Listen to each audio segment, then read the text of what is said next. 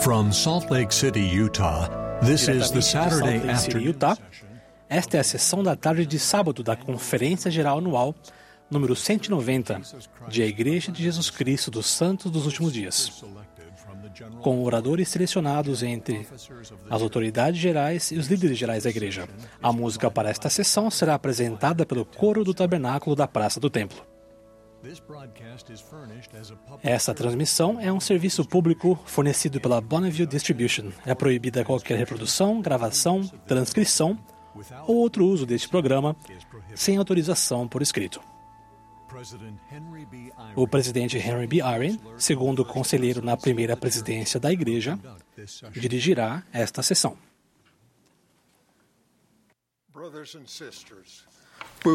Irmãos e irmãs, sejam bem-vindos à sessão da tarde do sábado da Conferência Geral Anual número 190 de A Igreja de Jesus Cristo dos Santos dos Últimos Dias, ao comemorarmos o aniversário de 200 anos da primeira visão e da restauração da plenitude do Evangelho de Jesus Cristo.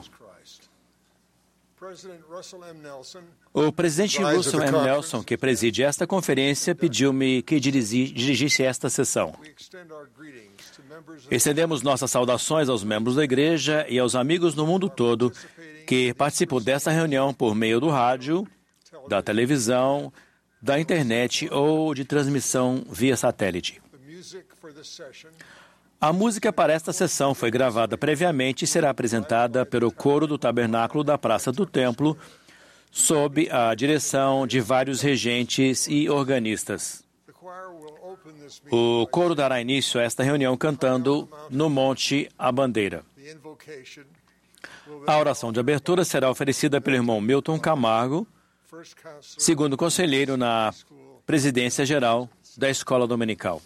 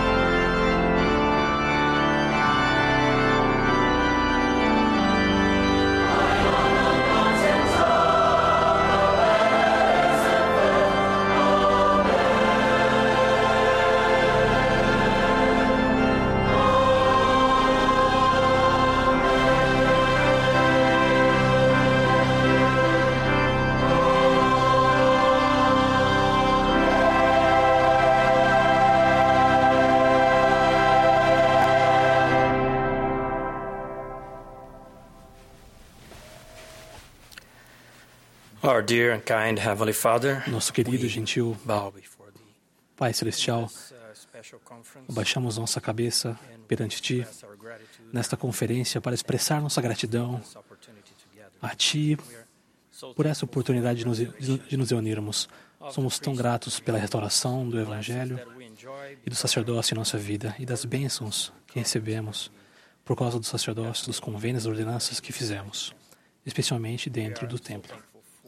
Somos tão gratos pela restauração de tua igreja e por ser orientados por profetas, videntes e reveladores hoje. Somos também muito gratos pela bênção que temos da dádiva do Espírito Santo e pela bênção de aprender de Ti por meio do Espírito Santo em nossa vida. Pedimos Tuas bênçãos especialmente nesta sessão, em toda a conferência, para que aprendamos com o que ouvirmos e sentirmos por meio do Espírito Santo. E pedimos tuas bênçãos para que recebamos uma bênção, uma porção maior de teu Espírito durante toda esta conferência, de modo que aprendamos a ser melhores e mais semelhantes a teu Filho Jesus Cristo. Compartilha conosco o teu amor e o amor dele com cada um de nós. Oramos em nome de Jesus Cristo. Amém.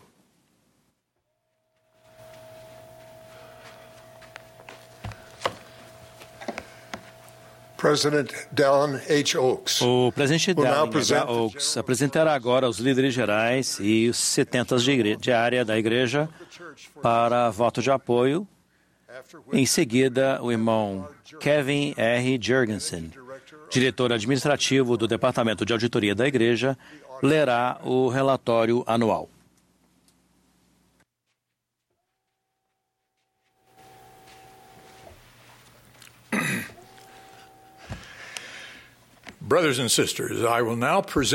Irmãos e irmãs, apresento-lhes agora as autoridades gerais, os setentas de área e os líderes gerais da Igreja para voto de apoio. Por gentileza, expressem seu voto do modo costumeiro, onde quer que estejam.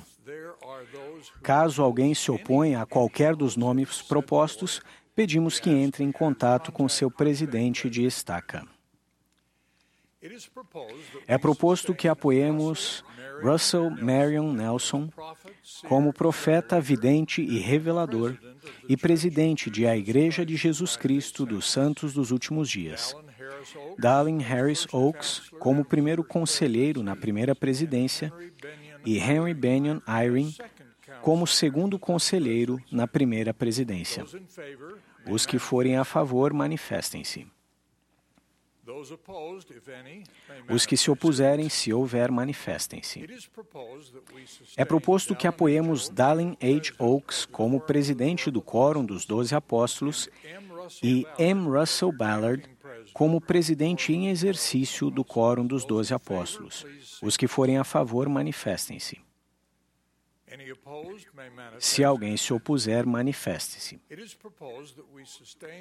É proposto que apoiemos como membros do Quórum dos Doze Apóstolos M. Russell Ballard, Jeffrey R. Holland, Dieter F. Uchtdorf, David A. Bednar, Quentin L. Cook, D. Todd Christofferson, Neil L. Anderson, Ronald A. Rasban, Gary E. Stevenson, Dale G. Ranland, Garrett W. Gong e Ulisses Soares. Os que forem a favor, manifestem-se. Se alguém se opuser, manifeste-se. É proposto que apoiemos os conselheiros na primeira presidência e o quórum dos doze apóstolos como profetas, videntes e reveladores. Todos os que forem a favor, manifestem-se. Os que se opuserem, se houver alguém, pelo mesmo sinal. É proposto que desobriguemos os seguintes irmãos como setentas diária. Os élderes Jorge T. Becerra, Mark S. Bryce, Jeremy R. Yagi, Kelly R. Johnson, Adinka A. Ojediran, Moisés Villanueva. Os que quiserem se juntar a nós e expressar gratidão por seu excelente serviço, manifestem-se. Com um voto de sincera gratidão, é proposto que desobriguemos a atual presidência geral dos rapazes. Stephen W. Owen como presidente, Douglas D. Holmes como primeiro conselheiro e M. Just Joseph Bruff como segundo conselheiro. Os que quiserem juntar-se a nós e expressar gratidão a esses irmãos por seu extraordinário serviço, manifestem-se. É proposto que apoiemos os seguintes irmãos como setentas autoridades gerais. Jorge T. Becerra, Matthew S. Holland, William K. Jackson, Jeremy R. Yagi, Kelly R. Johnson, Thierry K. Mutumbo, Adinka A. Ojediran, Ciro Schmel e Moisés Villanueva. Todos os que forem a favor, manifestem-se. Os que se opuserem, pelo mesmo sinal. É proposto que apoiemos os seguintes irmãos como setentas diária: J. D. Anderson, Faapito Auapau, Frederick K. Bali Jr., Kevin W. Birch, John W. Boswell III, José Francisco Beer, Suchat Chaikana, Matthew R. Clark, L. Guido Cristobal, Edmark R. Dumas, Carlos A. Gabaldon, M. Andrew Galt, Clark G. Gilbert, Leonard D. Greer, Leonard D. Greer Vladislav Y. Gornestev, D. Martin, D. Martin Gorey, Richard. Richard I. Heaton, Brock C. Hyatt, Brock C. Hyatt, David H. Huntsman, David H. Norman Huntsman, C. Insong, Norman C. Insong, Daniel Daniel Cabazon, Federico M. Conline, Federico M. Conline, Jeffrey J.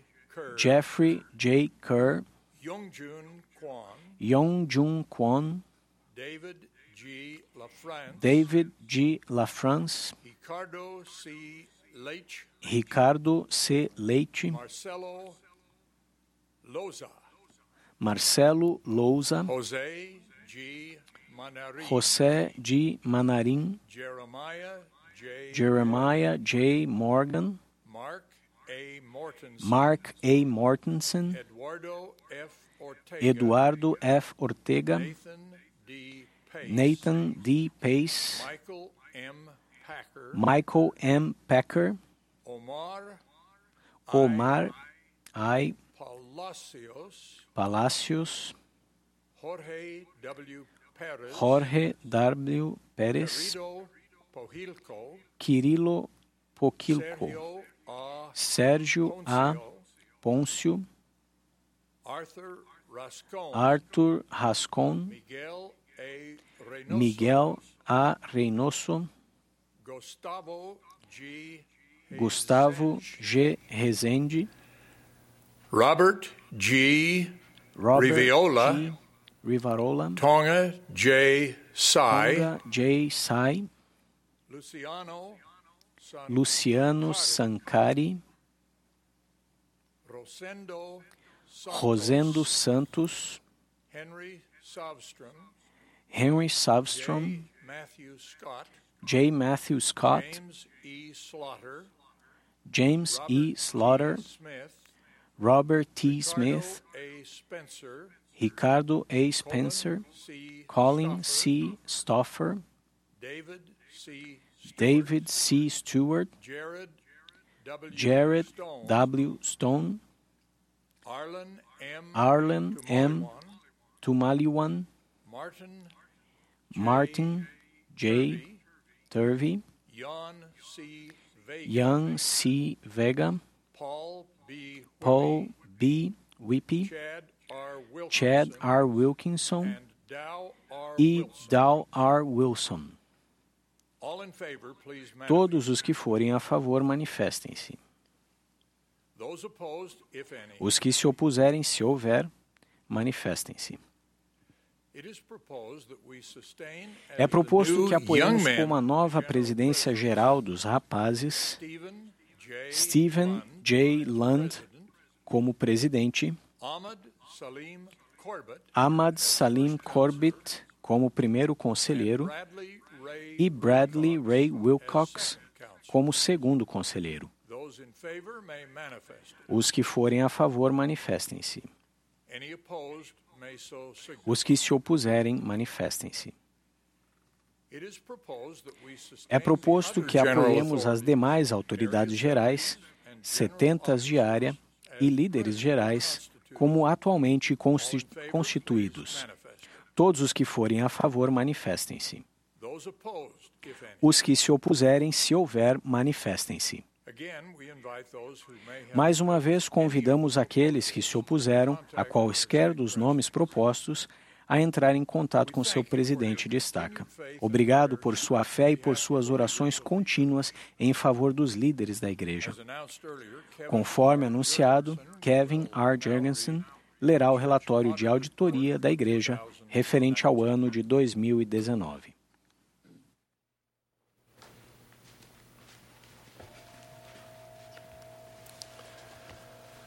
To the First Presidency of the Church of Jesus Christ of Latter-day Estimados irmãos, conforme ordenado por revelação e registrado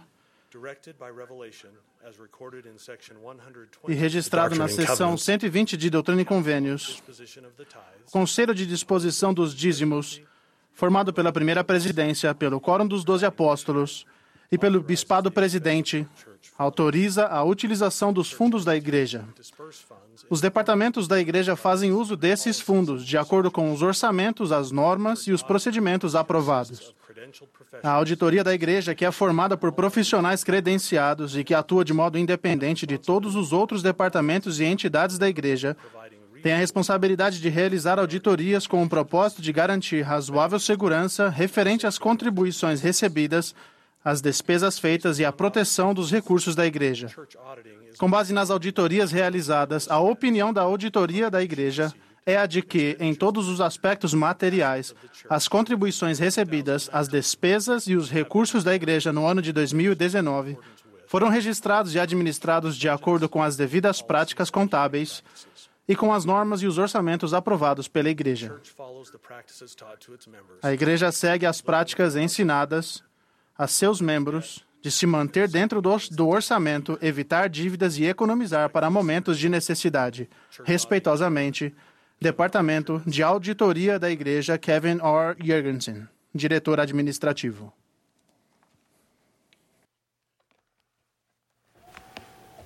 The choir will now favor us with o coro agora cantará estudando as Escrituras. Após o hino, ouviremos o elder Ulisses Soares, do Quórum dos Doze Apóstolos. Em seguida, ouviremos o elder John A. McCune, do 70, e o bispo Geraldo Cossé, do Bispado Presidente da Igreja.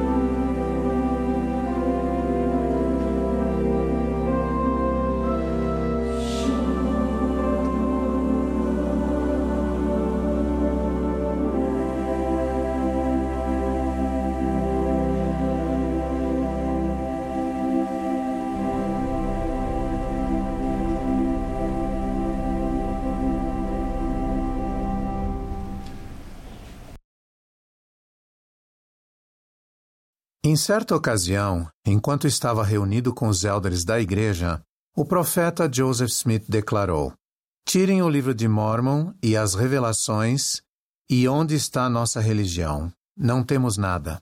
Meus queridos irmãos e irmãs, o milagroso surgimento do livro de Mormon é o segundo marco fundamental do desdobramento da restauração do Evangelho de Jesus Cristo nesta dispensação, sucedendo à primeira visão.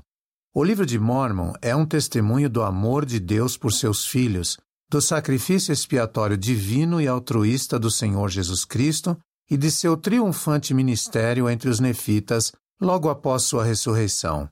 Ele também testifica que os remanescentes da casa de Israel se tornarão um por meio de sua obra nos últimos dias e que não foram rejeitados para sempre. Ao estudarmos sobre o surgimento desse sagrado livro de Escrituras nesses últimos dias, constatamos que todo esse processo foi milagroso, desde o profeta Joseph receber as placas de ouro de um santo anjo até sua tradução pelo dom e poder de Deus, sua proteção e sua publicação pela mão do Senhor. O despontar do livro de Mormon teve início bem antes de Joseph Smith receber as placas de ouro das mãos do anjo Moroni. Profetas da antiguidade profetizaram sobre o advento desse livro sagrado em nossos dias. Isaías falou sobre um livro selado, dizendo que as pessoas contenderiam sobre a palavra de Deus quando o livro surgisse. Essas circunstâncias preparariam o cenário para que Deus realizasse sua obra maravilhosa e um assombro, fazendo com que a sabedoria dos seus sábios perecesse e o entendimento dos seus prudentes se escondesse, enquanto os mansos teriam cada vez mais regozijo no Senhor, e os necessitados entre os homens se alegrariam no Santo de Israel. Ezequiel falou que a vara de Judá, a Bíblia, e a vara de Efraim, o livro de Mormon, seriam reunidas em uma. Tanto Ezequiel no Velho Testamento quanto Leí no livro de Mormon mencionaram que elas seriam unidas com o intuito de confundir falsas doutrinas estabelecer paz e nos levar a conhecer os convênios. Na noite de 21 de setembro de 1823, três anos e meio após ter tido a experiência da primeira visão, Joseph, em resposta às suas sinceras orações, foi visitado três vezes pelo anjo Moroni, o último profeta do povo nefita na América Antiga. No decorrer dessas visitas, as quais duraram toda a noite, Moroni disse a Joseph que Deus tinha uma obra maravilhosa para ele realizar, a tradução e a publicação ao mundo das palavras inspiradas de profetas antigos do continente americano. No dia seguinte, Joseph foi ao local, não muito longe de sua casa, onde as placas haviam sido enterradas por Moroni no final de sua vida, séculos antes. Lá, Joseph viu novamente Moroni, que o instruiu a se preparar para receber as placas no futuro. Nos quatro anos seguintes, no dia 22 de setembro de cada ano, Joseph recebeu de Moroni instruções adicionais a respeito de como o reino do Senhor deveria ser conduzido nos últimos dias. A preparação de Joseph também incluiu visitas de anjos de Deus, revelando assim a majestade e a glória dos eventos que aconteceriam nesta dispensação. Parte dessa preparação incluiu seu casamento com Emma Hale, em 1827, ela desempenhou um importante papel, ajudando o profeta durante toda a sua vida e seu ministério. Aliás, em setembro de 1827, Emma acompanhou Joseph ao monte, onde as placas estavam enterradas, e o aguardou enquanto o anjo Moroni entregava o registro nas mãos dele. Joseph recebeu a promessa de que as placas seriam preservadas se ele empregasse todos os seus esforços para mantê-las seguras até que fossem devolvidas às mãos de Moroni. Meus queridos companheiros no Evangelho, muitas das descobertas de hoje a respeito de épocas antigas ocorrem durante uma escavação arqueológica ou até por acidente durante a construção de um projeto. Joseph Smith, no entanto, foi conduzido às placas por um anjo. Esse evento por si só foi um milagre. O processo de tradução do livro de Mormon também foi um milagre. Esse antigo registro sagrado não foi traduzido da forma convencional como os intelectuais traduziriam textos antigos, por meio do aprendizado de um idioma arcaico. Precisamos olhar para o processo como uma revelação, com o auxílio de instrumentos tangíveis disponibilizados pelo Senhor em contraste com uma tradução feita por alguém que possua o conhecimento de idiomas. Joseph Smith declarou: Pelo poder de Deus, traduzi o livro de Mormon a partir de hieróglifos cujo conhecimento estava perdido para o mundo. E nesse evento maravilhoso, eu estava sozinho, um jovem inculto, para combater com uma nova revelação a sabedoria do mundo e a ignorância multiplicada de 18 séculos. O auxílio do Senhor no tocante à tradução das placas, ou por assim dizer, a revelação delas, também fica evidente quando refletimos sobre o espaço de tempo milagrosamente curto em que Joseph as traduziu. Os escreventes de Joseph testificaram do poder de Deus que foi manifestado enquanto participavam da tradução do livro de Mormon. Oliver Cowdery disse certa vez: Esses foram dias inesquecíveis. Ouvir o som de uma voz orientada pela inspiração do céu despertou neste peito a mais profunda gratidão. Dia após dia, continuei ininterruptamente a escrever o que saía de sua boca conforme ele traduzia o livro de Mormon. Relatos históricos revelam que, desde o momento em que Joseph Smith obteve as placas em 1827, houve diversas tentativas de roubá-las. Ele mencionou que foram empregados os mais tenazes esforços para tirarem as placas dele e que todos os estratagemas possíveis foram usados com esse propósito. Joseph e Emma acabaram sendo forçados a se mudar de Manchester, Nova York, para Harmony, Pensilvânia, para que encontrassem um lugar seguro a fim de continuar o trabalho de tradução, longe de turbas e de indivíduos que desejavam roubar as placas. Conforme mencionado por um historiador, assim terminou a primeira e árdua etapa do encargo dado a Joseph de preservar as placas. No entanto, o registro estava a salvo. E em meio às dificuldades de preservá-lo, Joseph indubitavelmente havia aprendido muito a respeito dos caminhos de Deus e dos homens, o que lhe seria de grande valia no futuro. No decorrer da tradução do livro de Mormon, Joseph ficou sabendo que o Senhor escolheria testemunhas para ver as placas. Isso cumpre aquilo que o próprio Senhor estabeleceu quando disse: que pela boca de duas ou três testemunhas toda palavra seria confirmada. Oliver Cowdery, David Whitmer e Martin Harris, que foram alguns dos companheiros iniciais de Joseph no estabelecimento da maravilhosa obra de Deus nessa dispensação, foram as primeiras testemunhas chamadas para prestar ao mundo um testemunho especial do livro de Mormon. Eles testificaram que um anjo, vindo da presença do Senhor, mostrou-lhes o antigo registro e que viram as gravações nas placas. Eles também testificaram que ouviram do céu a voz de Deus, declarando que o registro havia sido traduzido pelo dom e poder de Deus. Eles foram então ordenados a testificar a respeito disso ao mundo inteiro. O Senhor milagrosamente chamou mais oito testemunhas para ver as placas de ouro pessoalmente e para ser testemunhas especiais da veracidade e da divindade do livro de Mormon. Eles testificaram que viram e cuidadosamente examinaram as placas e as gravações nelas feitas. Mesmo em meio a adversidades, perseguições e todo tipo de dificuldades, e mesmo com algumas dessas pessoas posteriormente hesitando em sua fé, essas onze testemunhas escolhidas do livro de Mormon nunca negaram seu testemunho de que viram as placas. Joseph Smith não era mais a única pessoa com o conhecimento das visitas do anjo Moroni e da existência das placas de ouro. Lucy Mack Smith registrou que seu filho chegou em casa repleto de alegria após as testemunhas terem visto as placas. Joseph explicou a seus pais: Sinto como se tivesse sido tirado de mim um fardo muito difícil de suportar. E minha alma se regozija, pois não preciso mais estar inteiramente sozinho no mundo.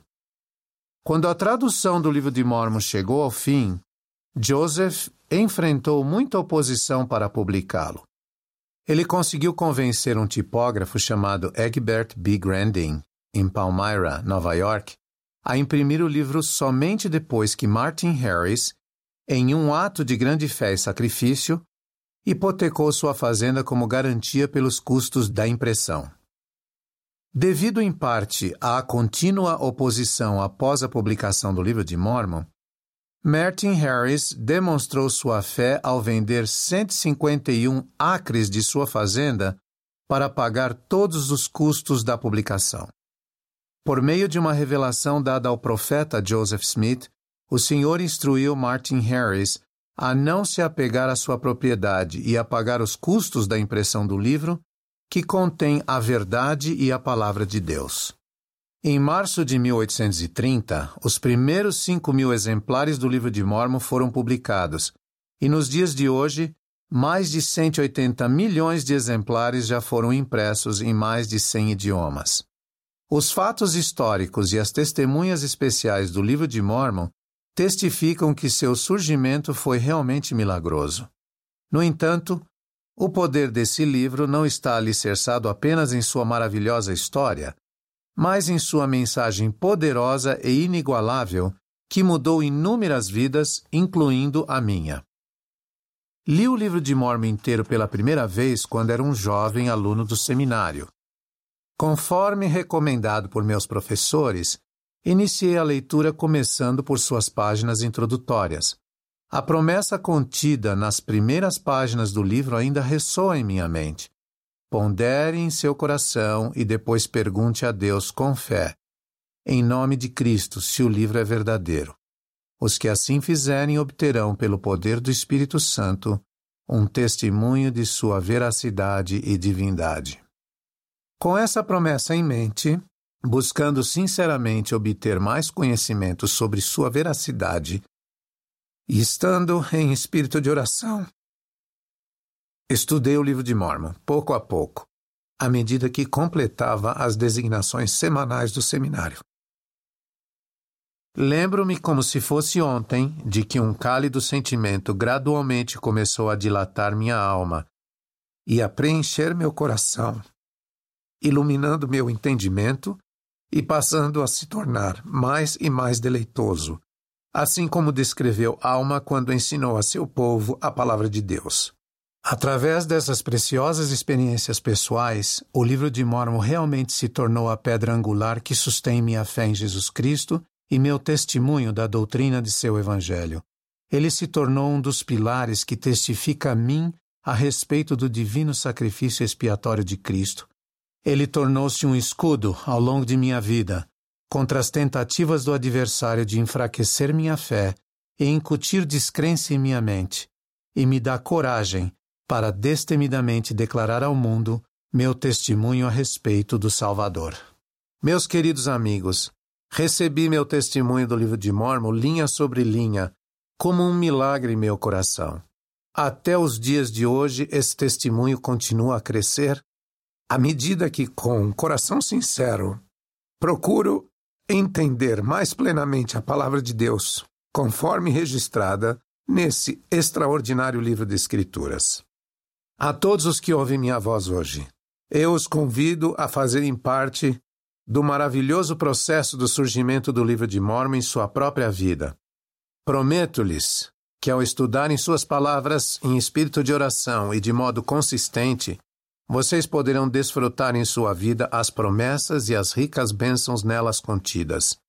Reitero mais uma vez a promessa que ressoa em suas páginas de que se perguntardes a Deus o Pai Eterno em nome de Cristo, se estas coisas não são verdadeiras, e se perguntardes com um coração sincero e com real intenção, tendo fé em Cristo, ele misericordiosamente vos manifestará a verdade delas pelo poder do Espírito Santo. Asseguro a todos vocês que ele lhes dará a resposta de uma maneira muito pessoal, assim como o fez comigo e com muitas outras pessoas em todo o mundo. Sua experiência será tão gloriosa e sagrada como foram as experiências de Joseph Smith, das primeiras testemunhas e de todas as pessoas que buscaram receber um testemunho da integridade e da credibilidade desse livro sagrado. Presto meu testemunho de que o livro de Mormon é realmente a palavra de Deus. Testifico que esse registro sagrado expõe as doutrinas do Evangelho delineia o plano de salvação e explica aos homens o que devem fazer para ganhar paz nesta vida e salvação eterna no mundo vindouro. Testifico que ele é o instrumento de Deus para levar a efeito a coligação de Israel em nossos dias e para conduzir as pessoas a conhecerem seu Filho Jesus Cristo. Testifico que Deus vive e que nos ama, e que seu Filho Jesus Cristo é o Salvador do mundo a principal pedra de esquina de nossa religião. Digo essas coisas no sagrado nome de nosso Redentor, nosso Mestre e nosso Senhor, o próprio Jesus Cristo. Amém. The Book of Mormon is indeed the Word of God. I testify that this sacred record puts forth the doctrines of the gospel, outlines the plan of salvation, and tells men what they must do to gain peace in this life and eternal salvation in the life to come. I testify that the Book of Mormon is God's instrument to bring about the gathering of Israel in our day and to help people to come to know His Son, Jesus Christ. I testify that God lives and loves us, and His Son, Jesus Christ, is the Savior of the world, the chief cornerstone of our religion. I say these things in the sacred name of our Redeemer, our Master, and our Lord, even Jesus Christ. Amen. Amen.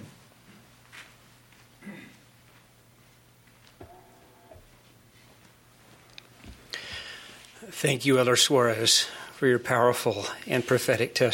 O testemunho poderoso, inspirador e profético a respeito do livro de Mormon. Recentemente tive a oportunidade singular de segurar uma página do manuscrito original do livro de Mormon. Nessa página em particular, pela primeira vez nesta dispensação, estas fortes palavras de Nefe foram registradas. Eu irei e cumprirei as ordens do Senhor, porque sei que o Senhor nunca dá ordem aos filhos dos homens, sem antes preparar um caminho pelo qual suas ordens possam ser cumpridas. Ao segurar essa página, fui tomado de profunda gratidão pelos esforços de Joseph Smith, que tinha 23 anos quando traduziu o livro de Mormon pelo dom e poder de Deus. Também me senti grato pelas palavras do jovem Nefe, que havia recebido a dificílima tarefa de obter de Labão as placas de latão. Nefe sabia que, se continuasse a se concentrar no Senhor, ele teria sucesso ao cumprir o que o Senhor havia ordenado. Ele permaneceu concentrado no Salvador durante sua vida, apesar de ter sofrido tentações, provações físicas e até traição por parte de alguns de seus familiares próximos. Neve sabia em quem podia confiar, logo após exclamar: Ó, oh, que homem miserável sou! Sim, meu coração se entristece por causa de minha carne. Nefe declarou: Meu Deus tem sido meu apoio, guiou-me através de minhas aflições no deserto e salvou-me das águas do grande abismo. Como seguidores de Cristo, não somos poupados de desafios e provações em nossa vida. Frequentemente é pedido que façamos coisas difíceis, que podem ser assustadoras e até impossíveis se tentarmos realizá-las realizá sozinhos. Ao aceitarmos o convite do Salvador de nos achegarmos a Ele, Ele nos dará o apoio, o consolo e a paz de que precisamos, assim como fez com Nefe e com Joseph. Mesmo em nossas provações mais profundas, podemos ser acolhidos por seu amor ao confiarmos nele e ao aceitarmos sua vontade. Podemos sentir a alegria reservada para seus discípulos fiéis, pois Cristo é a alegria. Em 2014, enquanto servimos uma missão de tempo integral, nossa família passou por experiências inesperadas. Ao descer uma colina íngreme em seu longboard, nosso filho mais novo caiu e sofreu uma lesão cerebral que colocou sua vida em risco. Sua situação piorou e a equipe médica o levou às pressas para uma cirurgia de emergência. Como família, nós nos ajoelhamos no chão de um quarto vazio do hospital e abrimos nosso coração a Deus. Em meio a esse momento confuso e doloroso, sentimos-nos repletos do amor e da paz que vem de nosso Pai Celestial. Não sabíamos o que aconteceria ou se veríamos nosso filho novamente nesta vida.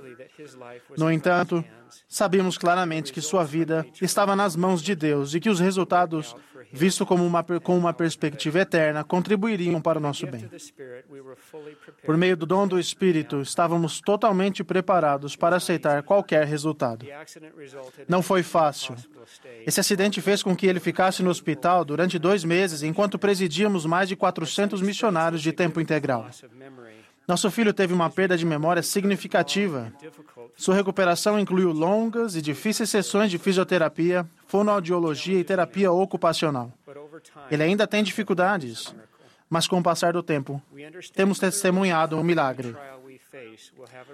Entendemos claramente que nem toda aprovação que enfrentarmos terá o resultado que desejamos. Entretanto, ao nos mantermos concentrados em Cristo, sentiremos paz e veremos os milagres de Deus, sejam eles quais forem, em seu tempo e à sua maneira. Haverá ocasiões em que não conseguiremos ver como uma situação poderá ter um bom resultado e até poderemos dizer, poderemos dizer, tal como Nefe, meu coração se entristece por causa de minha carne. Poderá haver ocasiões em que a única esperança que temos repousará em Jesus Cristo. É uma grande bênção ter essa esperança e confiança nele. Cristo sempre cumprirá suas promessas. Seu repouso está garantido a todos os que, os que se achegarem a ele. Nossos líderes desejam profundamente que todos sintam a paz e o consolo que, que advém ao confiarmos no Salvador Jesus Cristo e nos concentrarmos nele. Nosso profeta vivo, o presidente Russell M. Nelson, tem transmitido a visão do Senhor para o mundo e para os membros da Igreja de Cristo.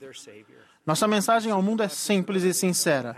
Convidamos todos os filhos de Deus em ambos os lados do véu a se achegarem a seu Salvador, a receberem as bênçãos do templo sagrado, a desfrutarem de alegria duradoura e a se qualificarem para a vida eterna. O convite de nos achegarmos a Cristo tem implicações específicas para os santos dos últimos dias. Como membros da Igreja do Salvador, fizemos convênios com Ele e nos tornamos filhos e filhas gerados espiritualmente por Ele. Também recebemos a oportunidade de trabalhar com o Senhor convidando outras pessoas a se achegarem a Ele. Quando trabalhamos com Cristo, nossos desejos mais sinceros devem estar centralizados em nosso próprio lar. Haverá momentos em que familiares e amigos próximos enfrentarão desafios. As vozes do mundo e talvez os próprios desejos deles poderão fazê-los questionar a verdade. Devemos fazer tudo o que pudermos para ajudá-los a sentir tanto o amor do Salvador quanto o nosso amor por eles. Lembro-me de um versículo das Escrituras que se transformou em um hino querido por nós. Amai-vos uns aos outros, que nos ensina: Por isso saberão que sois meus discípulos se vos amardes uns aos outros. Por causa do amor que temos pelas pessoas que questionam a verdade, o inimigo de toda alegria pode tentar nos, nos fazer sentir que traímos aqueles a quem amamos se nós mesmos continuarmos a viver a plenitude do Evangelho e a ensinar as verdades contidas nele.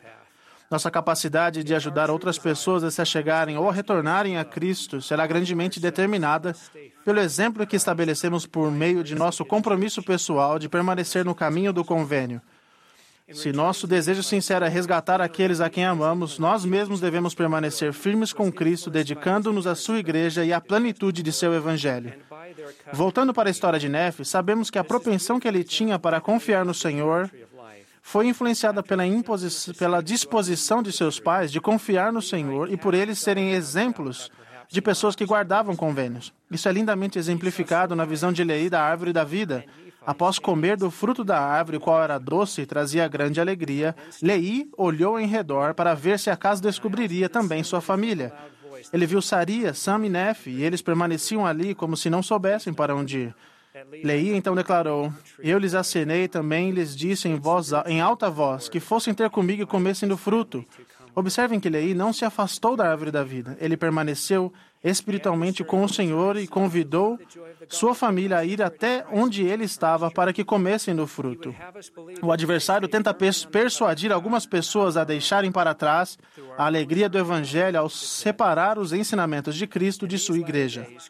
Ele quer que acreditemos que podemos permanecer firmes no caminho do convênio por conta própria, com nossa própria espiritualidade, sem depender da igreja de Cristo.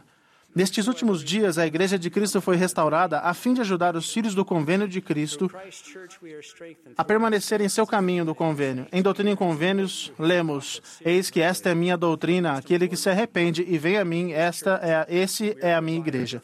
Por meio da Igreja de, de, Cristo, somos fortalecidos ao passarmos por nossas experiências como uma comunidade de membros. Ouvimos Sua voz por intermédio de seus profetas, videntes e reveladores mais importantes do que isso, por meio do que isso, por meio de sua igreja recebemos todas as bênçãos essenciais da expiação de Cristo que somente podem ser cumpridas ao participarmos de ordenanças sagradas. A igreja de Cristo, a igreja de Jesus Cristo dos santos dos últimos dias é a igreja de Cristo na terra, restaurada nestes últimos dias para o bem de todos os filhos de Deus. Presto testemunho de que ao nos achegarmos a Cristo e vivemos como santos dos últimos dias, seremos abençoados como uma medida adicional de seu amor, de sua igreja e sua paz, tal como Nef Podemos fazer coisas difíceis e ajudar outras pessoas a fazer o mesmo, porque sabemos em quem confiar. Em nome de Jesus Cristo. Amém. Em um belo dia de primavera, em 2017, tudo ia bem na casa aberta do Templo de Paris, França, até que um homem de expressão pesarosa abordou um dos guias. Ele comentou que era vizinho do templo e admitiu que se opusera veementemente à construção. Ele então relatou que um dia Enquanto olhava pela janela de seu apartamento, viu uma grua baixar uma estátua de Jesus como se fosse do céu e colocá-la cuidadosamente no pátio do templo. Ele disse que aquela experiência mudou completamente seus sentimentos a respeito da igreja. Ele percebeu que somos seguidores de Jesus Cristo e pediu perdão pelo mal que porventura houvesse causado. A réplica da estátua Cristos que adorna o pátio do Templo de Paris e outros edifícios da igreja testifica nosso amor pelo Salvador. A estátua original de mármore é obra do artista dinamarquês Bertel Thorvaldsen, que a esculpiu em 1820, no mesmo ano da primeira visão. A estátua contrasta claramente com a maioria das obras artísticas daquele período que em sua maioria retratavam o sofrimento de Cristo na cruz. A obra de Thorvaldsen apresenta o Cristo vivo, que venceu a morte e, de braços abertos, convida todos a virem a Ele. Apenas o sinal dos cravos em suas mãos e seus pés, bem como a ferida em seu lado, testificam a indescritível agonia que ele enfrentou para salvar toda a humanidade. Talvez um dos motivos pelos quais nós, membros da Igreja de Jesus Cristo dos Santos dos Últimos Dias, amemos essa estátua, seja porque ela nos traz à memória a descrição da visita do Salvador ao continente americano, relatada no livro de Mormon. Eis que viram um homem descendo do céu, e ele estava vestido com uma túnica branca, e ele desceu e colocou-se no meio deles. E aconteceu que ele estendeu a mão e falou ao povo, dizendo: Eis que eu sou Jesus Cristo. E bebi da taça amarga que o Pai me deu, e glorifiquei o Pai, tomando sobre mim os pecados do mundo. Então, ele convidou cada homem, mulher e criança a se aproximar e tocar com as mãos seu lado e sentiu a, sentir as marcas dos cravos em suas mãos e em seus pés, para que recebessem um testemunho pessoal de que ele, de fato, era o Messias há muito prometido. Essa cena sublime é o ponto alto do livro de Mormon. As boas novas do Evangelho estão contidas nessa imagem do Salvador, que com ternura estende seus braços de misericórdia, a fim de convidar cada pessoa a chegar-se a Ele e a receber as bênçãos de sua expiação. A mensagem central do livro de Mormon serve para restaurar o verdadeiro conhecimento do papel de Jesus Cristo no que diz respeito à salvação e à exaltação da humanidade. Esse tema reverbera desde a página introdutória até as últimas palavras do último capítulo. Ao longo dos séculos de apostasia e confusão espiritual, o significado mais profundo do que Cristo fez no Getsemane e no Gólgota se perdeu ou foi corrompido. Imagine o quão admirado Joseph Smith ficou quando traduziu o primeiro Nefe e descobriu essa maravilhosa promessa. Estes últimos registros, o livro de Mormon, confirmarão a verdade dos primeiros, a Bíblia, e divulgarão as coisas claras e preciosas que deles foram suprimidas. E mostrarão a todas as tribos, línguas e povos que o Cordeiro de Deus é o Filho do Pai Eterno e o Salvador do mundo, e que todos os homens devem vir a Ele pois do contrário não poderão ser salvos. Coisas claras e preciosas a respeito da expiação do Salvador ressoam por todo o livro de Mormon. Quero listar algumas dessas verdades e os convido a ponderar sobre como elas mudaram ou podem mudar sua vida. Primeiro, a expiação de Jesus Cristo é uma dádiva gratuita, of oferecida a todos que já viveram, que estão vivos e que ainda viverão na terra. Segundo, além de carregar o fardo de nossos pecados, o Cristo tomou sobre si nossas dores, nossas enfermidades, nossos sofrimentos, nossas doenças e todas as aflições inerentes à condição mortal do homem. Não existe angústia, dor ou tristeza que ele não tenha sofrido por nós. Terceiro, o sacrifício expiatório do Salvador permite que superemos as consequências negativas da queda de Adão, inclusive a morte física. Por causa de Cristo, todos os filhos de Deus nascidos nesta terra, a despeito de sua retidão, vivenciarão a reunião de seu espírito e de seu corpo por meio do poder da ressurreição e retornarão a Ele para serem julgados segundo suas obras. Quarto, por outro lado, o recebimento da plenitude das bênçãos da expiação do Salvador está condicionado à nossa diligência em vivermos a doutrina de Cristo. Em seu sonho, Lei viu o caminho estreito e apertado que conduz à árvore da vida.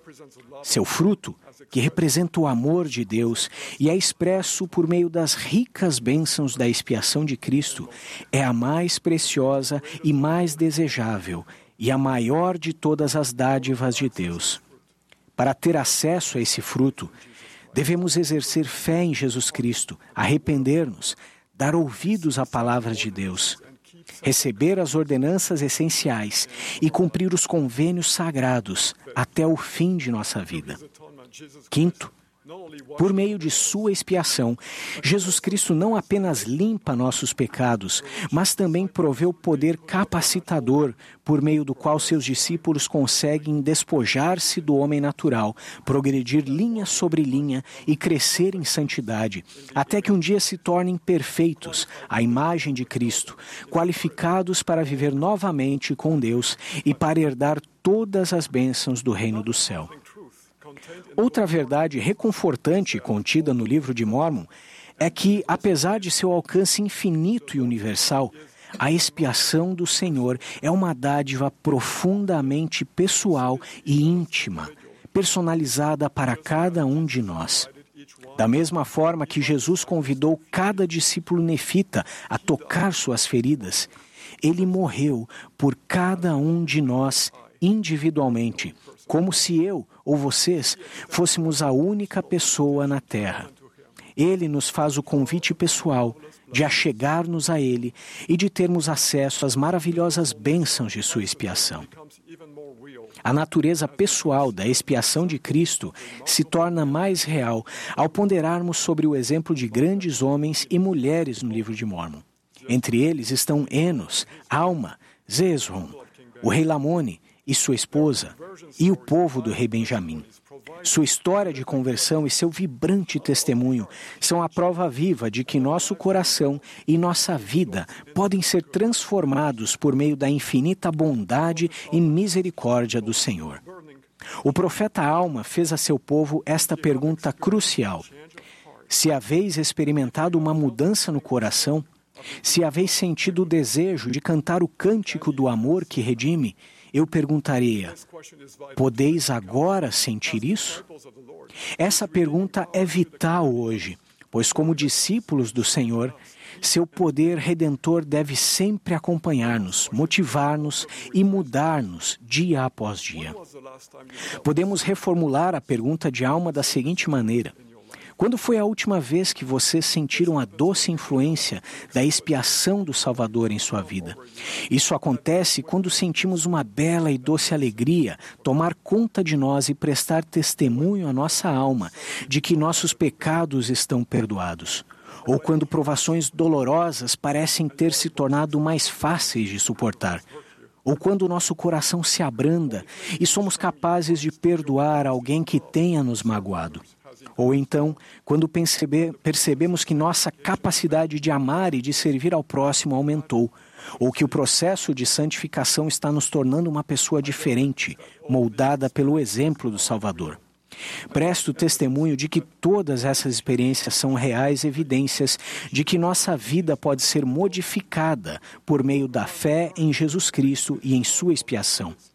O livro de Mormon esclarece e expande nosso conhecimento sobre essa dádiva suprema. Ao estudá-lo, vocês ouvirão a voz do Cristo vivo, que os convida a se achegarem a Ele. Prometo que, se aceitarem esse convite e moldarem sua vida de acordo com o exemplo de Jesus, a influência redentora dele virá à sua vida. Pelo poder do Espírito Santo, o Salvador vai transformá-los dia após dia, até o dia perfeito, quando, conforme ele declarou, vocês verão a sua face e saberão que ele é. Em nome de Jesus Cristo, amém.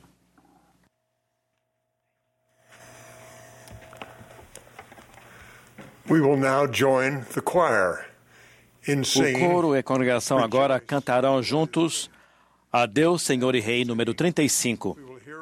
Após o hino, ouviremos o Elder Dale J. Rayland, do Quórum dos Doze Apóstolos.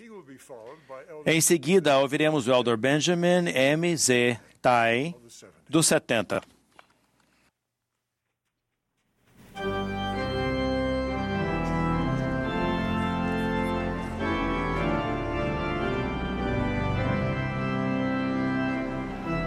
This is the 190th Annual Esta é General a Conferência Conference. Geral Anual número 190 de A Igreja de Jesus Cristo dos Santos dos Últimos Dias.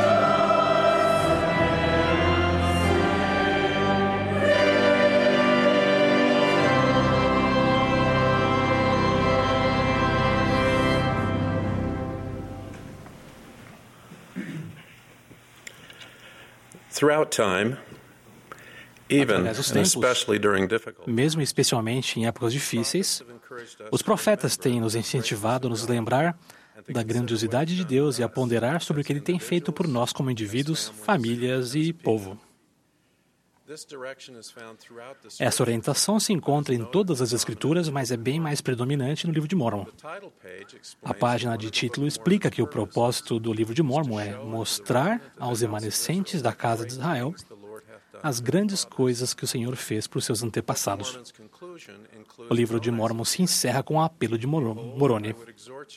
Eis que desejo exortar-vos, quando lerdes estas coisas, a vos lembrardes de quão misericordioso tem sido o Senhor para com os filhos dos homens e a meditardes sobre isso em vosso coração.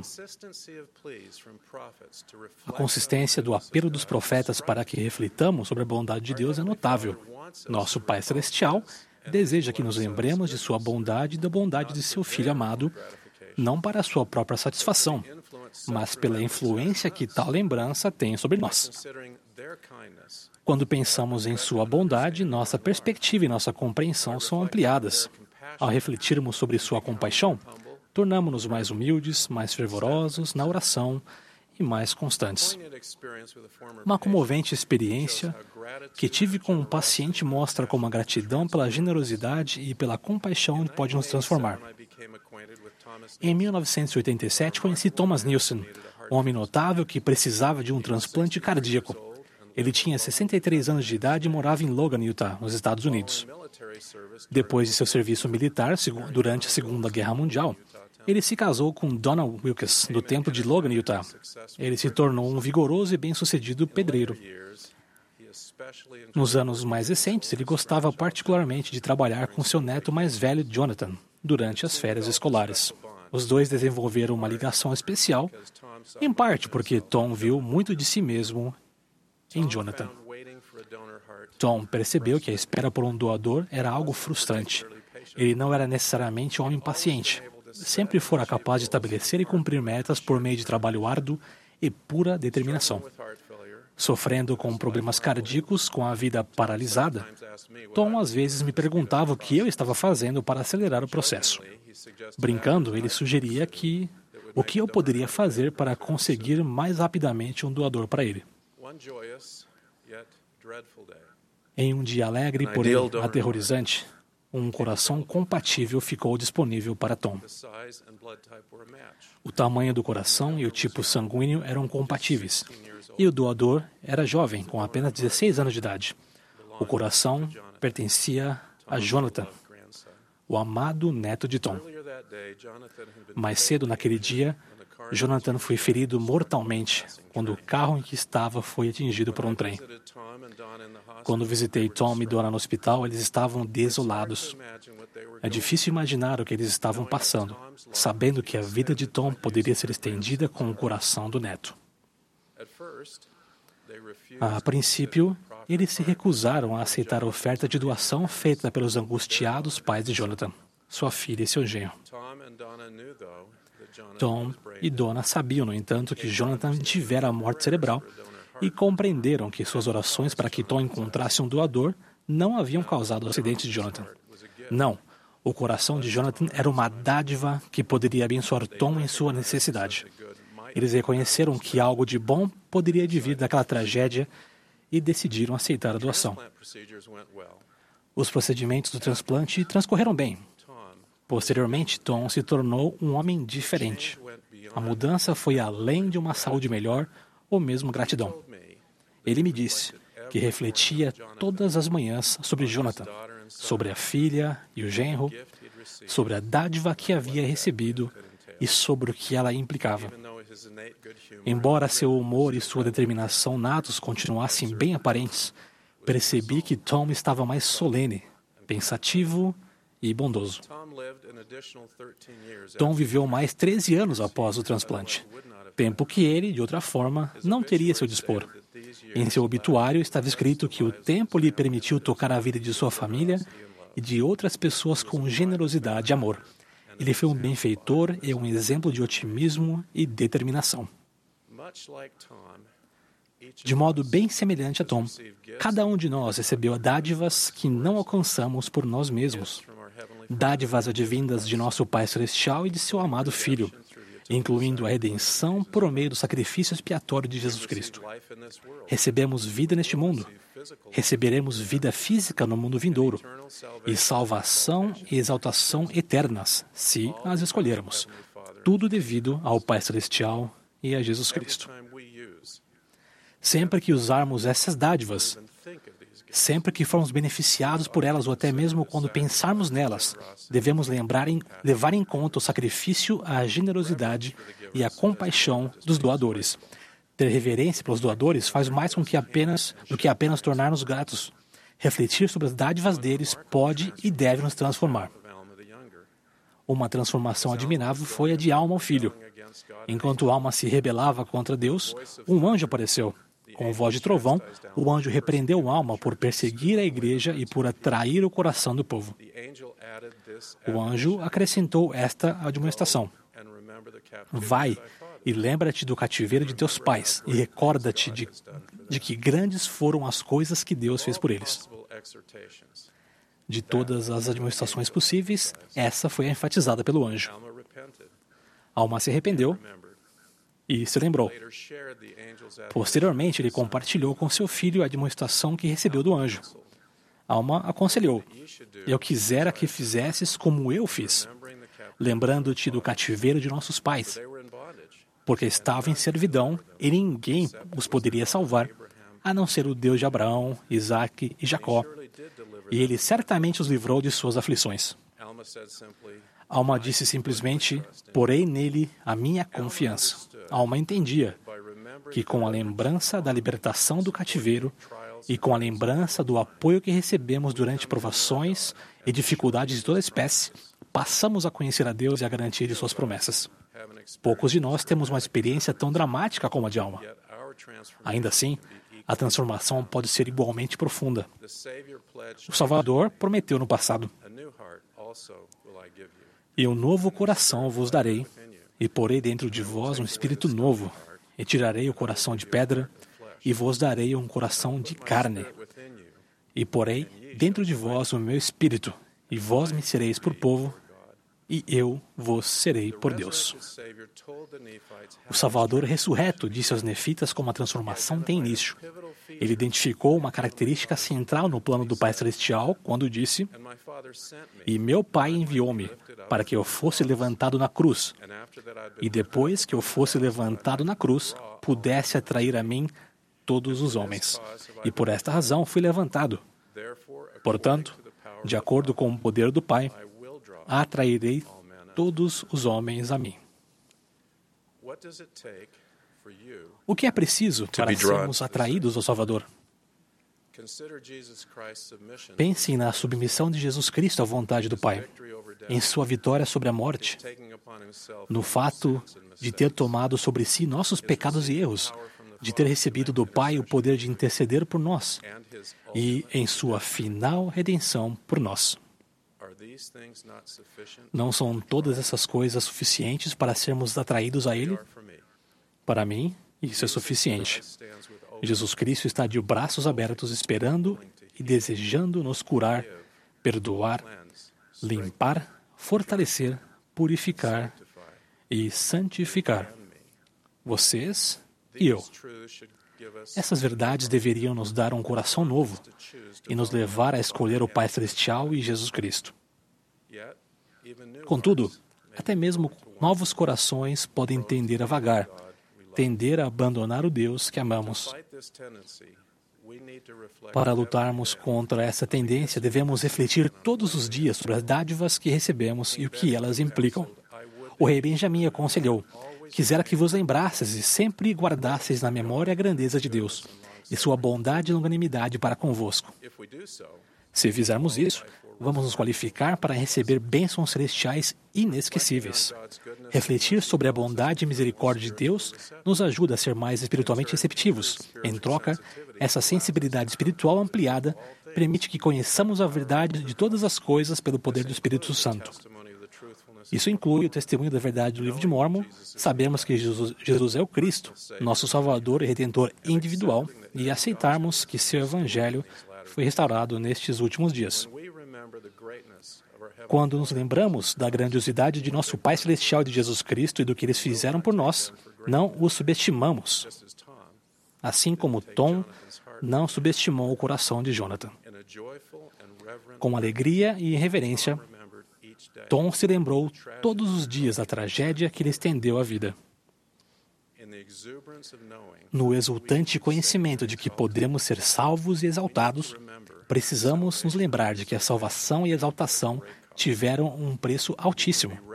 Podemos nos sentir reverentemente alegres ao percebermos que sem Jesus Cristo estamos condenados, mas com Ele podemos receber a maior das dádivas que o Pai Celestial pode conceder.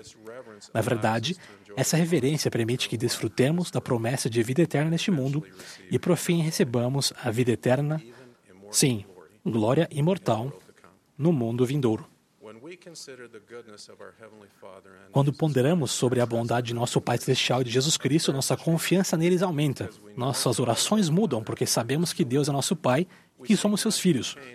Não buscamos mudar Sua vontade, mas aliar nossa vontade à dele e garantir para nós as bênçãos que ele deseja conceder, desde que as peçamos. Ansiamos por ser mais mansos, mais puros, mais constantes, mais semelhantes a Cristo. Essas mudanças nos qualificam para recebermos mais bênçãos celestiais. Ao reconhecermos que tudo o que é bom vem de Deus, de Jesus Cristo, demonstraremos nossa fé com mais eficiência a outras pessoas. Demonstraremos coragem quando confrontados com tarefas e circunstâncias que pareçam impossíveis. Fortaleceremos nossa determinação de guardarmos os convênios que fizemos, de seguir o Salvador. Seremos preenchidos com o amor de Deus. Desejaremos ajudar os necessitados sem julgá-los. Amaremos nossos filhos e os criaremos em retidão. Conservaremos a remissão de nossos pecados e sempre nos regozijaremos. Esses são os frutos extraordinários de nos lembrarmos da bondade e da misericórdia de Deus. Em contrapartida, o Salvador admoestou: em nada ofende o homem a Deus, ou contra ninguém está acesa sua ira, a não ser contra os que não confessam sua mão em todas as coisas e não obedecem a seus mandamentos. Não creio que Deus se sinta insultado quando nos esquecemos dele. No entanto, acho que ele fica profundamente decepcionado. Ele sabe que nos privamos da oportunidade de ser atraídos a ele quando não nos lembramos dele e da sua bondade. Com isso, perdemos a oportunidade de se aproximar dele e de receber as bênçãos específicas que ele prometeu. Eu os convido a se lembrarem todos os dias da grandiosidade do Pai Celestial e de Jesus Cristo e do que eles têm feito por vocês.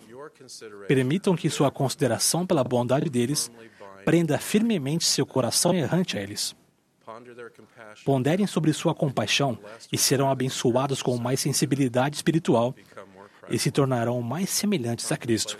Contemplar sua empatia vai ajudá-los a se manter fiéis até o fim, até que sejam recebidos no céu e habitem com Deus em um estado de felicidade sem fim. Nosso Pai Celestial, referindo-se a seu amado Filho, disse: ouve-o. Ao atenderem a essas palavras e ouvirem, lembrem-se, alegre e reverentemente, de que o Salvador ama restaurar o que vocês não podem restaurar. Ama curar feridas que vocês não são capazes de curar. Ama consertar o que está irreparavelmente quebrado. De que lhes compensa por qualquer injustiça que lhes tenha sido infligida e que ama curar corações, mesmo que se encontrem despedaçados. Ao refletir sobre as dádivas recebidas de nosso Pai Celestial de Jesus Cristo, conheci seu infinito amor e sua compaixão inconcebível para com todos os filhos do Pai, do Pai Celestial.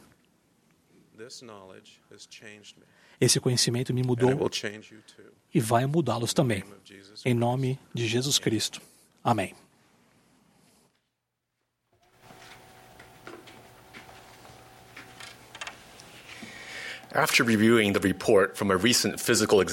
Após analisar os resultados de uma recente avaliação médica, soube que precisaria fazer alguns ajustes em meu estilo de vida. Com o intuito de me ajudar, meu médico prescreveu para mim um plano de alimentação e de exercícios que, se eu escolhesse seguir, faria com que eu me tornasse uma pessoa mais saudável. Se cada um de nós passasse por uma avaliação espiritual, o que aprenderíamos a respeito de nós mesmos? Quais ajustes nosso médico espiritual prescreveria. A fim de nos tornar quem precisamos ser, é essencial que saibamos o que fazer e que façamos o que sabemos. Jesus Cristo é o médico dos médicos. Por meio de sua expiação, ele ata nossas feridas, toma sobre si nossas enfermidades e sara nosso coração partido. Por meio de sua graça, nossos pontos fracos podem se tornar fortes. Ele nos convida a segui-lo ao aprendermos com ele, ao ouvirmos suas palavras e ao andarmos na mansidão de seu espírito. Ele prometeu nos ajudar neste longo processo de conversão que nos transforma e traz alegria eterna. O Salvador nos deu o livro de Mormon como uma ferramenta poderosa para auxiliar na conversão. O livro de Mormon proporciona nutrição espiritual, prescreve um plano de ação e nos conecta ao Espírito Santo. Escrito para nós, ele contém a palavra de Deus e de, de forma clara e nos ensina sobre nossa identidade, nosso propósito e nosso destino. Com a Bíblia, o livro de Mormon testifica de Jesus Cristo e ensina como podemos saber a verdade e nos tornar semelhantes a Ele. O irmão Saul Paulo tinha 58 anos de idade quando o Evangelho restaurado de Jesus Cristo foi apresentado a ele. Quando eu o conheci, já fazia vários anos que ele servia como presidente de ramo, mas descobri que ele nunca havia lido o livro de Mormon porque ainda não sabia, não havia um disponível em seu idioma nativo, o birmanês. Quando perguntei a ele como sabia que o livro era verdadeiro sem tê-lo lido, ele respondeu que havia estudado diariamente o livro de ilustrações, histórias do livro de Mormon, ao olhar para as gravuras, usar um dicionário para traduzir as palavras em inglês e fazer anotações minuciosas sobre o que havia aprendido. Ele explicou: Todas as vezes que eu estudava, orava a respeito do que havia aprendido e sentia paz e alegria. Minha mente ficava tranquila e meu coração enternecido. Senti o Espírito Santo testificar para mim que o livro era verdadeiro. Sei que o livro de Mormon é a palavra de Deus. Tal como o irmão Saul Paulo, cada um de nós pode estudar o livro de Mormon de acordo com nossas circunstâncias. Ao desejarmos acreditar e ponderar a respeito de seus ensinamentos em nosso coração, podemos perguntar a Deus com fé se eles são verdadeiros. Se formos sinceros em nosso desejo de saber e tivermos real intenção de agir, ele nos responderá em nosso coração por meio do Espírito Santo. É pelo poder do Espírito Santo que saberemos a verdade de todas as coisas. Quando obtemos um testemunho divino do livro de Mormon, também sabemos pelo mesmo poder que Jesus Cristo é o Salvador do mundo, que Joseph Smith é seu profeta e que a Igreja de Jesus Cristo dos Santos dos Últimos Dias é sua igreja restaurada. Quando jovem, no início de meu serviço missionário, embarquei em um avião rumo à Austrália. Sentia-me muito sozinho, ansioso e inadequado, mas havia me comprometido a servir. Precisava desesperadamente de uma reafirmação de que o que eu acreditava era verdade. Orava e lia as Escrituras sinceramente, mas à medida que o voo se estendia, minha incerteza crescia e minha condição física piorava.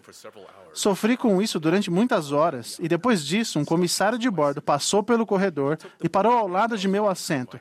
Ele tirou de minhas mãos o livro de Mormon que eu estava lendo e ele olhou para a capa e disse: Este é um ótimo livro. Então ele me devolveu o livro, continuou andando. Nunca mais o vi. Enquanto suas palavras ecoavam em meus ouvidos, ouvi e senti claramente em meu coração: Estou aqui e sei onde você está. Faço o melhor que puder e cuidarei do restante. Naquele avião, acima do Oceano Pacífico, recebi um testemunho pessoal por meio de meu estudo do livro de Mormon e dos influxos do Espírito Santo de que meu Salvador sabia quem eu era e de que o Evangelho era verdadeiro. Elder David, David Edbaden ensinou: o conhecimento de que o Evangelho é verdadeiro é a essência de um testemunho. A constante fidelidade ao Evangelho é a essência da conversão. A conversão exige que sejamos cumpridores da palavra e não somente ouvintes. O plano de ação do Senhor para nós, a doutrina de Cristo, é ensinado mais claramente no livro de Mormon. Ela inclui, primeiro, ter fé em Jesus Cristo ao confiarmos nele guardamos, guardarmos seus mandamentos e sabermos que ele nos ajudará. Segundo, arrepender-nos diariamente de nossas falhas e sentir alegria e paz ao recebermos seu perdão. O arrependimento exige que perdoemos outras pessoas e nos ajuda a seguir em frente. O Salvador prometeu nos perdoar sempre que nos arrependermos. Terceiro, fazer e cumprir convênios com Deus por meio de ordenanças, tal como o batismo. Isso nos manterá no caminho do convênio que nos leva até ele. Quarto, receber o dom do Espírito Santo. Esse dom nos permite ter a companhia constante daquele que nos santifica, consola e guia. Quinto, perseverar até o fim, ao seguirmos adiante à medida que nos banquetearmos diariamente com as palavras de Cristo, a nos banquetearmos com o livro de Mormon e nos apegarmos a seus ensinamentos. Podemos vencer as tentações e receber orientação e proteção ao longo de nossa vida. Ao aplicarmos constantemente a doutrina de Cristo em nossa vida, venceremos a inércia que impede a mudança e o medo que atrapalha a ação. Receberemos revelação pessoal porque o Espírito Santo nos mostrará todas as coisas que devemos fazer. E as palavras de Cristo nos dirão todas as coisas que devemos fazer.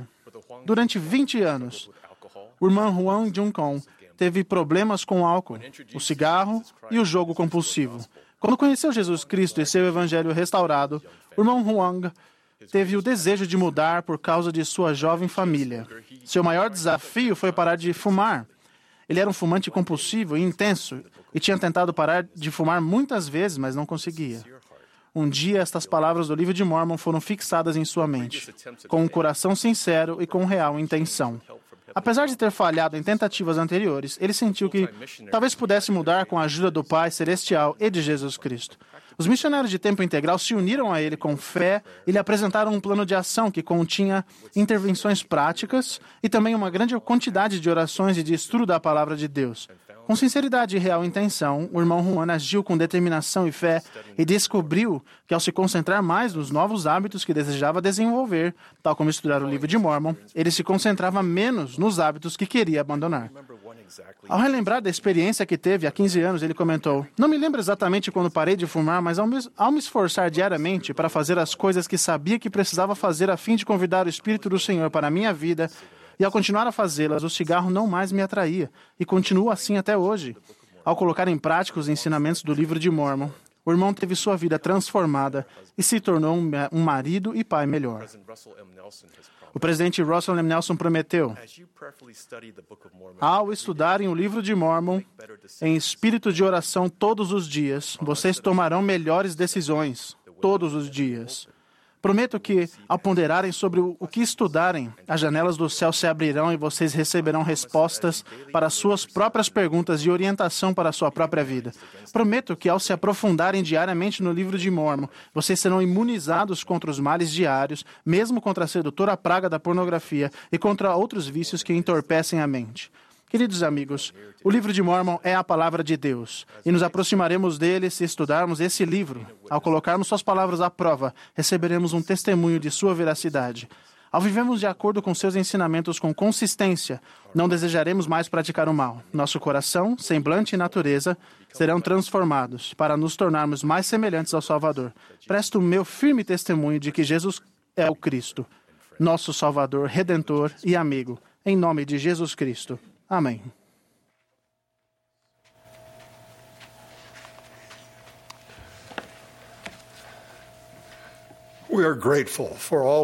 Somos gratos a todos os que falaram a nós nesta tarde e pela bela música apresentada pelo coro.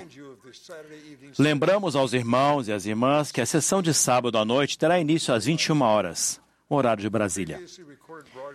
A gravação previamente feita da transmissão nacional do programa Música e Palavras de Inspiração será apresentada amanhã das 12h30 minutos às 13 horas, horário de Brasília.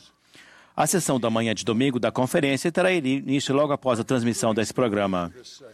O último orador dessa sessão será Gary E. Stevenson, do Quórum dos Doze Apóstolos. Após suas palavras, o coro encerrará esta reunião cantando Cantando Louvamos. A oração de encerramento será então oferecida pelo elder Ruben V. Alio, dos 70.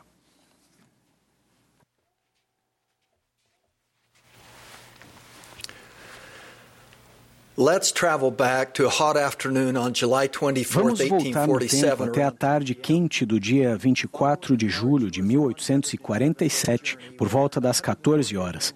Após uma árdua jornada de 111 dias com 148 membros da igreja que integravam a primeira companhia a se dirigir ao oeste, Brigham Young, na época o presidente do Quórum dos Doze Apóstolos, doente e debilitado com febre maculosa, chegou ao Vale do Lago Salgado. Dois dias depois, enquanto se recuperava da enfermidade, Brigham Young guiou diversos membros do Quórum dos Doze Apóstolos e outros líderes em uma expedição exploratória. William Clayton registrou: a cerca de um quilômetro ao norte do acampamento, chegamos a uma linda planície uniforme e agradavelmente inclinada para o oeste. Enquanto observava o local com o grupo, Brigham Young parou repentinamente, fincou sua bengala no solo e exclamou: Aqui será construído o templo de nosso Deus.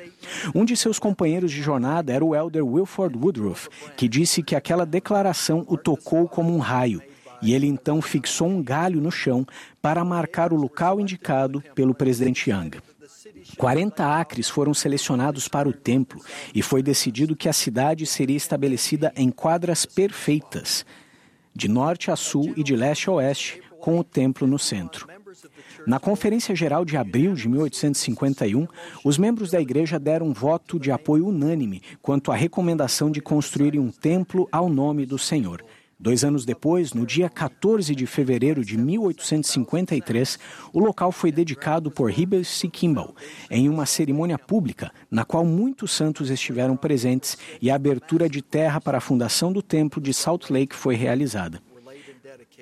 Alguns meses depois, no dia 6 de abril, as grandes pedras de esquina do templo foram colocadas e dedicadas, com sofisticadas cerimônias que incluíram pessoas uniformizadas, fanfarras e uma comitiva liderada por líderes da igreja, partindo do antigo tabernáculo em direção ao local do templo, onde foram feitas orações e discursos na colocação de cada uma das quatro pedras.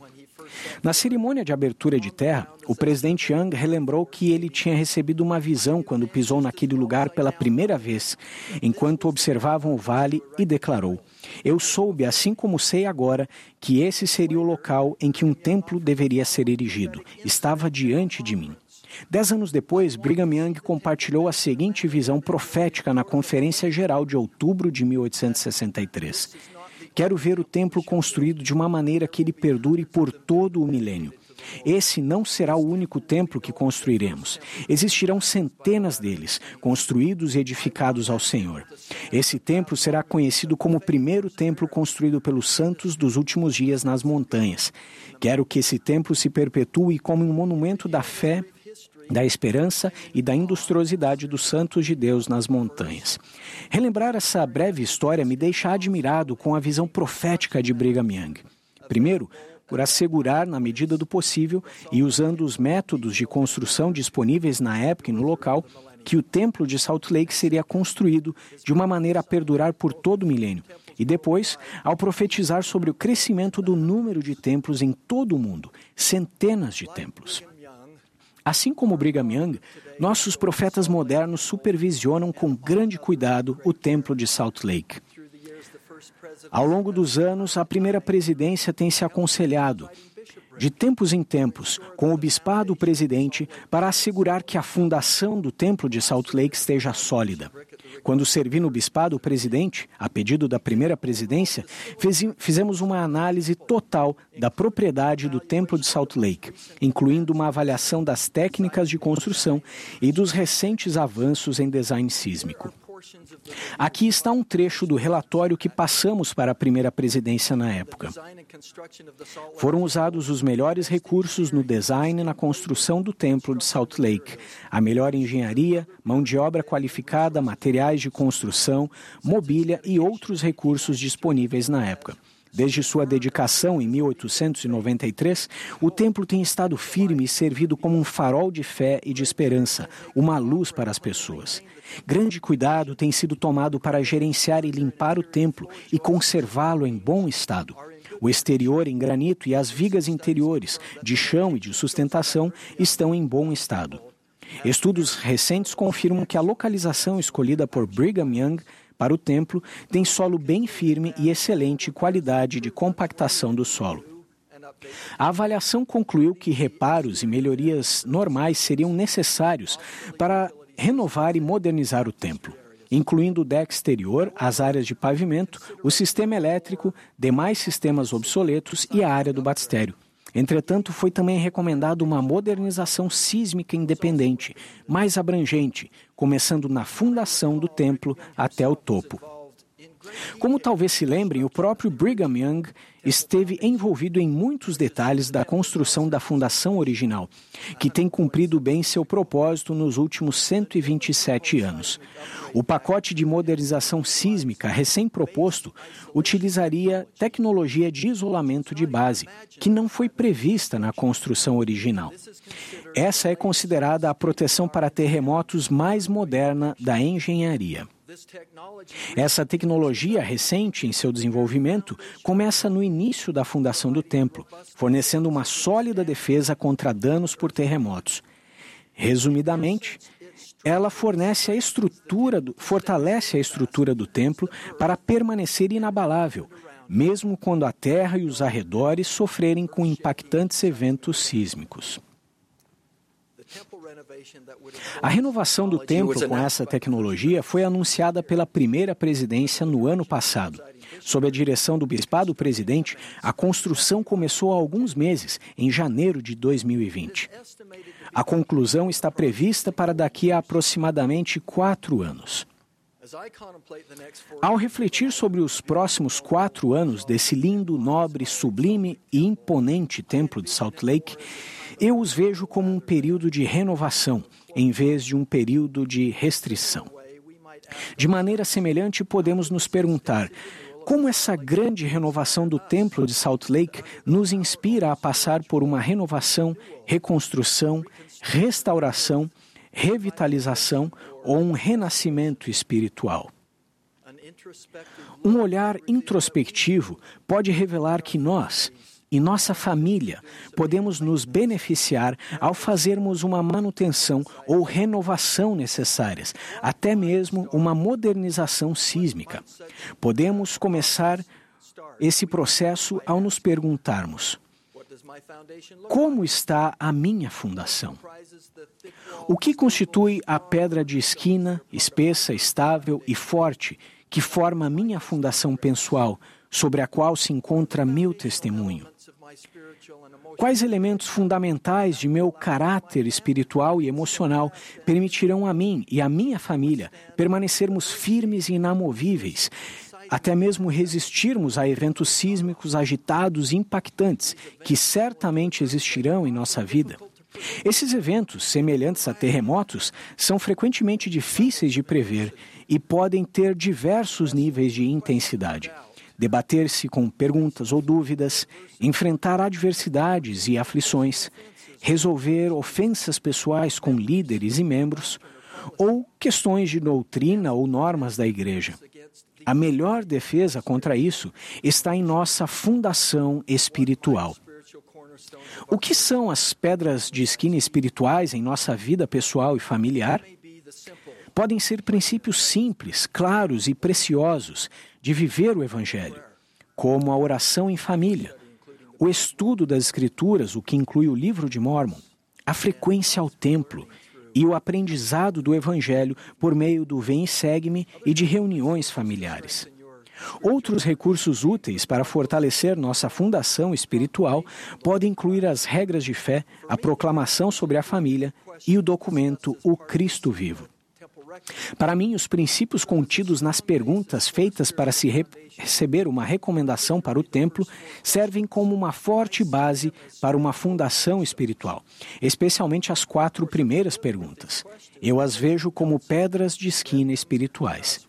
Certamente estamos familiarizados com essas perguntas, já que o presidente Russell M. Nelson leu cada uma delas para nós na última conferência geral. Número um, você tem fé em Deus, o Pai Eterno, e em seu Filho Jesus Cristo e no Espírito Santo? Você tem um testemunho deles? Número dois, você tem um testemunho da expiação de Jesus Cristo e do papel que ele tem como seu Salvador e Redentor? Número três, Você tem um testemunho da restauração do Evangelho de Jesus Cristo? Número 4. Você apoia o presidente de a Igreja de Jesus Cristo dos Santos dos Últimos Dias, como profeta, vidente e revelador, e como a única pessoa na Terra autorizada a exercer todas as chaves do sacerdócio? Percebem que tratar essas perguntas como elementos valiosos em sua fundação pessoal pode ajudá-los a edificar e fortalecer essa fundação? Paulo ensinou os Efésios sobre uma igreja que foi edificada sobre o fundamento dos apóstolos e dos profetas, de que Jesus Cristo é a principal pedra da esquina, no qual todo o edifício, bem ajustado, cresce para templo santo no Senhor. Uma das maiores alegrias de minha vida tem sido me familiarizar com membros da igreja em todo o mundo, que são um exemplo de fé em Jesus Cristo e em seu Evangelho, e me inspirar neles. Eles têm um firme fundamento pessoal que os permite suportar eventos sísmicos com entendimento seguro, a despeito de seus sofrimentos e de suas dores. Para expor isso de uma maneira mais pessoal, recentemente falei no funeral de uma jovem, radiante e linda mãe e esposa, uma amiga de nossa família. Ela era uma destemida jogadora profissional de futebol quando conheceu seu marido e se casou com ele, que na época era estudante de odontologia. Eles foram abençoados com uma linda filha que era muito precoce. Nossa amiga lutou valentemente contra várias formas de câncer por seis anos desafiadores. Apesar do sofrimento físico e emocional sempre presentes, ela confiava em seu amoroso Pai Celestial e frequentemente citava em suas redes sociais para seus seguidores seu famoso ditado: Deus está nos detalhes. Em uma de suas redes sociais, ela postou que uma pessoa que ela postou que uma pessoa perguntou a ela: "Como você ainda tem fé, mesmo em meio a tanto sofrimento?" Ela respondeu de maneira firme: "Porque é a fé que me faz suportar esses momentos de escuridão." Ter fé não garante que coisas ruins não aconteçam. Ter fé me ajuda a acreditar que haverá luz novamente e que a luz será ainda mais brilhante, porque andei por trevas. Apesar da imensa escuridão que tenho testemunhado durante anos, tenho testemunhado ainda mais luz. Tenho visto milagres, tenho sentido a presença de anjos. Sei que meu Pai Celestial tem me carregado. E eu não teria nenhuma dessas experiências se a vida fosse fácil. O futuro desta vida pode ser incerto, mas minha fé não é. Se eu escolher não ter fé, então escolherei apenas andar em trevas, porque sem fé, trevas é tudo que me resta. Seu testemunho inabalável de fé no Senhor Jesus Cristo, por meio de suas palavras e ações, foi uma inspiração para outras pessoas. Muito embora o corpo dela estivesse fraco, ela estimulou outras pessoas a serem mais fortes. Assim como essa irmã, penso em inúmeros outros membros da igreja, guerreiros como ela, que caminham na fé todos os dias. Esforçam-se para ser verdadeiros e destemidos discípulos de nosso Salvador Jesus Cristo. Eles aprendem sobre Cristo, pregam sobre Cristo, se esforçam para ser semelhantes a Cristo. Independente de sua vida estar em solo firme ou instável, sua fundação espiritual é forte e inamovível. Essas são as, as almas devotas que entendem o profundo significado das palavras que firme alicerce, ó santos do Senhor e, ó vós que por Cristo viveis a lutar. Sou imensamente grato por viver entre essas pessoas que têm preparado uma fundação espiritual digna do nome Santos e que são fortes e estão seguras para resistir às muitas turbulências da vida. Acho que não podemos superestimar a importância de tal fundação firme em nossa vida pessoal. Mesmo em, ter, em tenra idade, nossas crianças da primária são ensinadas a cantar essa verdade. O sábio fez a casa sobre a rocha, mas a chuva lhe desceu. A chuva lhe desceu e o rio subiu, mas a casa resistiu. As Escrituras reforçam essa doutrina sobre a fundação. O Salvador ensinou ao povo das Américas: E fazendo sempre essas coisas, abençoados sois, porque estáis edificados sobre a minha rocha. Mas todos aqueles dentre vós que fizerem mais ou menos do que isto, não estão edificados sobre a minha rocha. mas edificado sobre um alicerce de areia, e quando as chuvas descerem e as inundações chegarem, e os ventos soprarem e baterem contra eles, cairão. A sincera esperança dos líderes da igreja é que a renovação do templo de Salt Lake contribua para o cumprimento do desejo de Brigham Young de ver o templo construído de uma maneira que perdure por todo o milênio. Durante os próximos anos, que essas melhorias no templo de Salt Lake nos inspirem como indivíduos e famílias, para que todos nós, metaforicamente, estejamos edificados de maneira que perduremos por todo o milênio. Faremos isso ao seguirmos as instruções do apóstolo Paulo, de entesourarmos um bom fundamento para o futuro, para que possamos alcançar a vida eterna.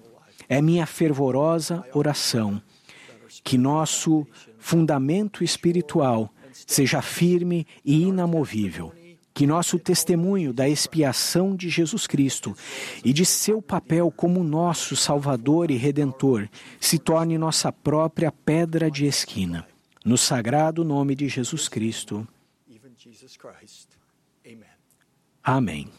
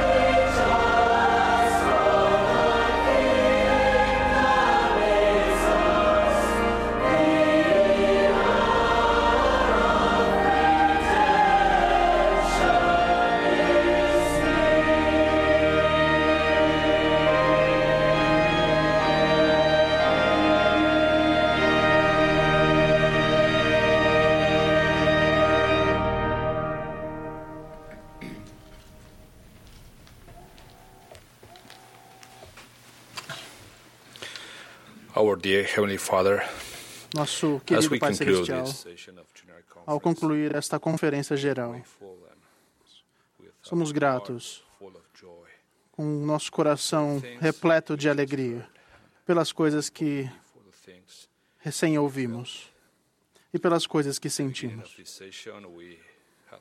No, início desta sessão, nós pedimos que Teu Espírito estivesse conosco ao aprendermos a, a ouvir a, a, e ter resposta às nossas orações. Somos gratos por aqueles que foram recentemente chamados a Teu serviço neste dia, nesta conferência Oramos para que possa abençoar cada um deles.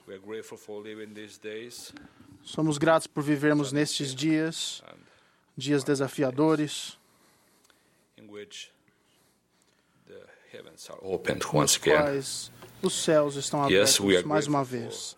Somos, somos gratos por viver em dias com profetas vivos e videntes e reveladores e que lideram tua igreja e teu povo. Somos tão gratos pelo dom do livro de Mormon. Juntamente com a Bíblia,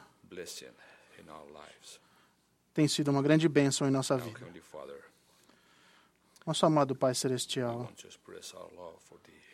queremos expressar nosso amor por Ti. Nós o amamos, nós o amamos tanto.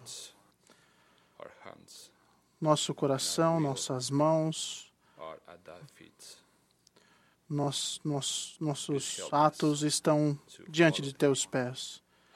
Estamos ansiosos para seguir-te ao nos esforçarmos para nos tornar mais santos, ao tentar renovar e, e rededicar nossa vida a Ti. Em nome de Jesus Cristo. Amém.